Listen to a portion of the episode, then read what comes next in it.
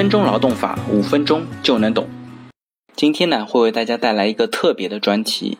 今年啊，非常多的人都在追腾讯视频的《创造一零一》的节目，大家也都希望自己 pick 的小姐姐呢可以 C 位出道。那今天的话题呢，也和《创造一零一》有关。今天要跟大家一起探讨一下，一零一的小姐姐签的究竟是不是劳动合同？其实，在今年的夏天啊，对喜欢《创造一零一》的小伙伴来说，是一个非常虐心的夏天。因为根据《创造一零一》出道的中国第一女团火箭少女一零一的成团计划几经打乱。八月九号，乐华娱乐和迈瑞娱乐联合发布声明，提前终止孟美岐、吴宣仪、子宁与创造一零一的合作。火箭少女一零一的经营方腾讯旗下的海南周天娱乐呢，也正式发布了声明，声称周天娱乐拥有火箭少女一零一成团之后两年的独家经济权。乐华以及迈瑞娱乐的解约主张既不符合相关法律法规的规定。同时呢，也是视双方签订的合作合约于不顾，要求上述两家公司继续履行合作合同。同时呢，声明还要求各位合作伙伴尊重周天娱乐对三位艺人的独家经济权，未经同意不可开展侵犯其正当权益的合作。有可能在接下去八月中下旬的火箭少女一零一的专辑发布会以及以后的行程当中呢，我们都不能够再看到孟美岐、吴宣仪和子宁的身影。这对许多女团的粉丝来讲，无疑是一记暴击。那十一人的火箭呢，才刚刚发射就面临了分离，中间的爱恨情仇真的是众说纷纭。那我们在吃瓜的同时呢，也一起来看一下经纪公司跟艺人之间的法律关系。有人说啊，艺人接受经纪公司的管理，接受经纪公司的工作安排，应当属于劳动关系。当然，也有人认为呢，艺人的培养模式和普通的上班族其实还是很有很大的区别。经纪公司投入了这么多资源培养艺人，如果艺人哪天不高兴了，说辞职就辞职，那么这个行业还怎么发展下去？乍听之下呢，好像是公说公有理，婆说婆有理，但实际上呢，艺人和经纪公司之间啊，一般都会签订独立的经纪合同，而不是劳动合同。像一零一的小姐姐跟原来的经纪公司都签有独立的经纪合同，这些经纪公司呢再和腾讯旗下的周天娱乐签订合作合同，而小姐姐本身不需要和周天娱乐签订任何的经纪合同或者劳动合同。那大家觉得我们的小姐姐的经纪合同会不会被认定为劳动合同呢？其实对艺人来讲，在经纪合同当中的地位会随着时间的推移和艺人本身名气的大小发生翻天覆地的变化。在最开始签约的时候啊，艺人是属于弱者，比如说像付金啊、小七，在原来的团刚出道的时候，只能够每个月拿两三千的保底酬金，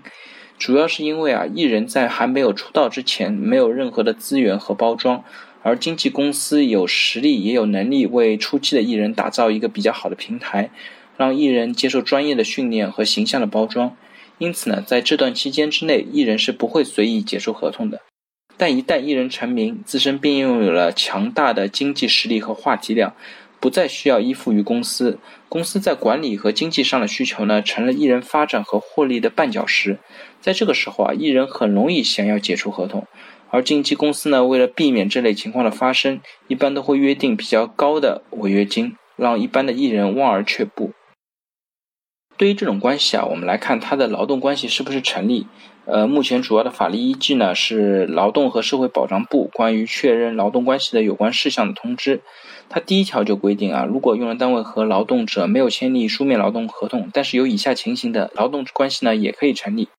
第一，用人单位和劳动者都符合法律法规的主体资格。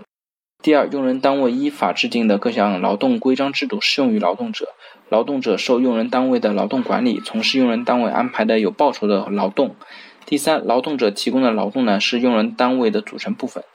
那我们回到这个经济的关系，其实它有两个非常明显区别于劳动合同的地方。第一呢，就是它并没有很明显的劳动关系人格从属性和经济从属性。经纪公司对于艺人的管理呢，实际上是一个基于演艺权的管理，是由演出经济关系衍生出来的管理行为，不是劳动关系的管理行为。而从经济从属性的角度来讲呢，双方虽然约定有保底酬金，但这并不是工资底薪，业绩呢也是利润的一个分成，因为这些钱啊主要是来自于通告、演出、代言等活动，并不是公司接到任务之后分派给艺人。当艺人名气大了、流量大了，他的活动就会很多，他的收益也会很大。因此呢，艺人的收益更多是由其个人来掌握，和公司呢并没有完全的经济从属性关系，更多的体现出一种明示的合作关系。简单来讲啊，艺人和经纪人的关系呢，更多像是一种伙伴，而不是员工和老板的一个关系。第二呢，就是艺人和公司之间并没有建立劳动合同的合意，因为劳动关系的建立，除了一些主体客体的一些权利义务的一些要求呢，实际上还有一个很重要的元素，就是双方的合意。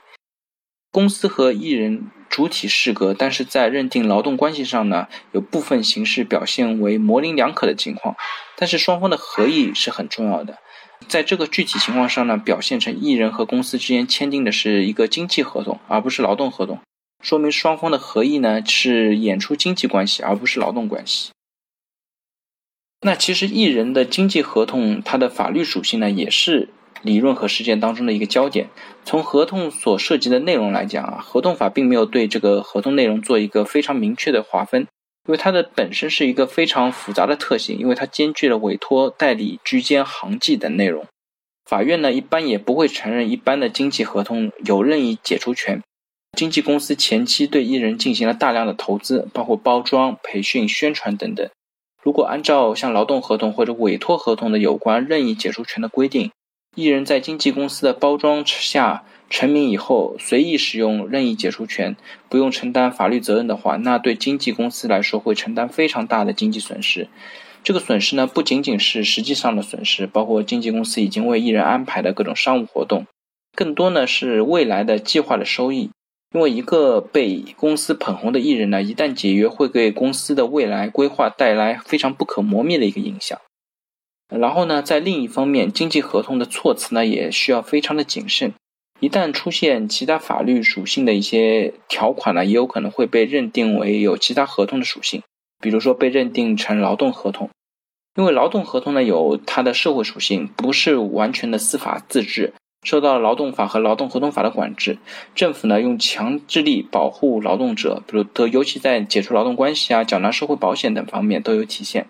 因此呢，经纪公司一般都会对合同措辞采用一个非常谨慎的措施，防止呢被法院认定为劳动合同，从而减少自身应当承担不合理的一个义务。其中呢，减弱合同中关于劳动关系中要求的人身隶属性，是规避劳动合同的一个有效手段。那今天呢，也为大家介绍了艺人经济合同和劳动合同的一个区别，也明确了小姐姐们签订的艺人经济合同，而不是劳动合同。那最后，不管事情是怎么样发展，还是希望火箭少女一零一的小姐姐能够真正的向阳而生，逆风翻盘，在花路上走出更加精彩的人生。那最后呢，也欢迎大家如果有任何建议或者意见，在我的音频下方留言，也非常欢迎把我的音频转发给需要的朋友们。那我们下次再见。